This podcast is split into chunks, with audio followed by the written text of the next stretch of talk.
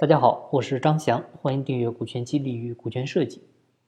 投资人和创始人之间，很多情况下呢是既合作又竞争的关系。合作是基于都是公司股东啊，为了共同利益可以合作共赢。但是呢，有时候啊，创始人和投资人对于公司发展方向会产生分歧，这个时候呢就会导致矛盾产生，啊，出现竞争甚至斗争的局面。作为创始人，一定要明白。投资人他作为资本方啊，更多的呢是一种养猪的心态啊，你把企业当孩子来养，但是呢，投资人呢只会把企业当成猪啊，把猪养大了就把它卖了，所以呢，投资人对公司呃很多时候是没有感情的，更多的就是逐利。当然，投资人呢通常也是分两种，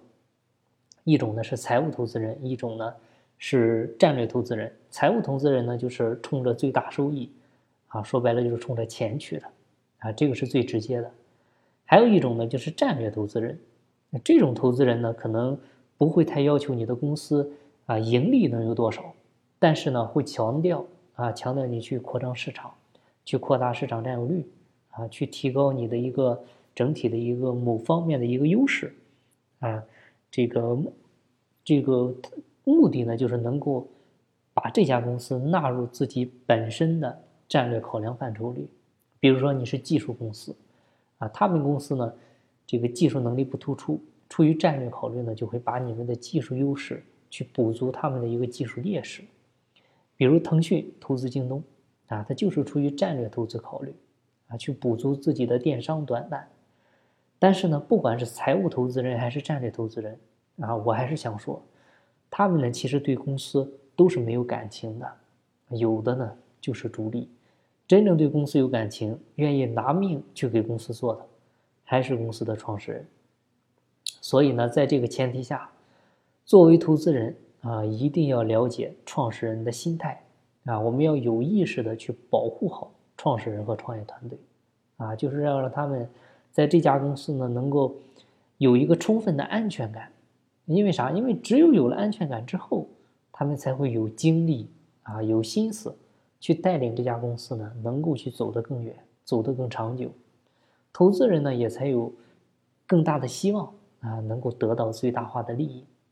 作为投资人来讲呢，一定啊，不是必须抱着公司的控制权才可以获得最大化利益的。这一点呢，一定要注意。那么要怎么做啊，才能让创始人感到安全呢？尤其很多创业公司，这个创始人他是没有钱的，有些创始人甚至是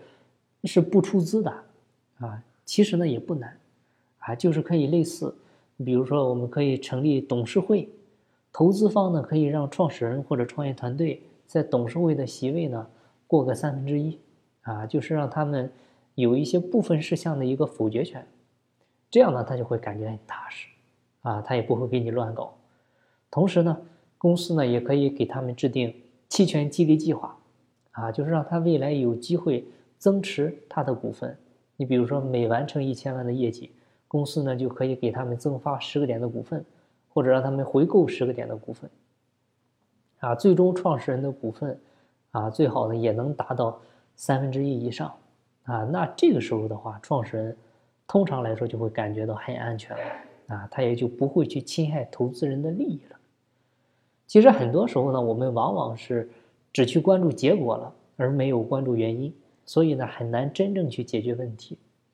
啊，我们找对真实的原因，才有可能解决问题。所以，我们不要考虑对方做了什么啊，而是要考虑呢，他为什么这么做啊？不要考虑如何去应对结果啊，而是要更多的去考虑如何解决产生这些问题的原因。你比如说，我们近期。针对于这些中小学培训机构，啊，这个一些限制、一些打压，现在呢，其实也只是解决表象问题。那最底层、最本质的问题，如果不解决的话，还是无济于事。那作为投资人呢，更要考虑的是，有时候在投资人主导的一个情况下呢，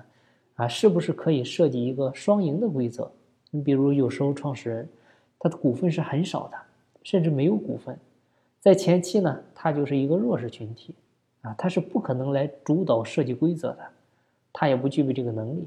同时呢，他也承担不了那么大的风险。那作为投资方呢，风险很大，所以呢，他有足够的权力空间去主导设计这个规则，去设计一个双方共赢的体系。所以呢，最后我想说，双方合作呢，强者更强，弱者更弱啊，并不意味着自己就是强者，啊，让弱者变强，强者更强，这个才是双赢的合作。也才能说明你自己是真的牛，啊，那个呢也才是真本事，同时也是真胸怀。好了，今天的分享呢就到这儿。有更多股权或者管理方面问题，欢迎加我微信详细沟通。金不在西天，金在路上。我是张翔，下期再见，拜拜。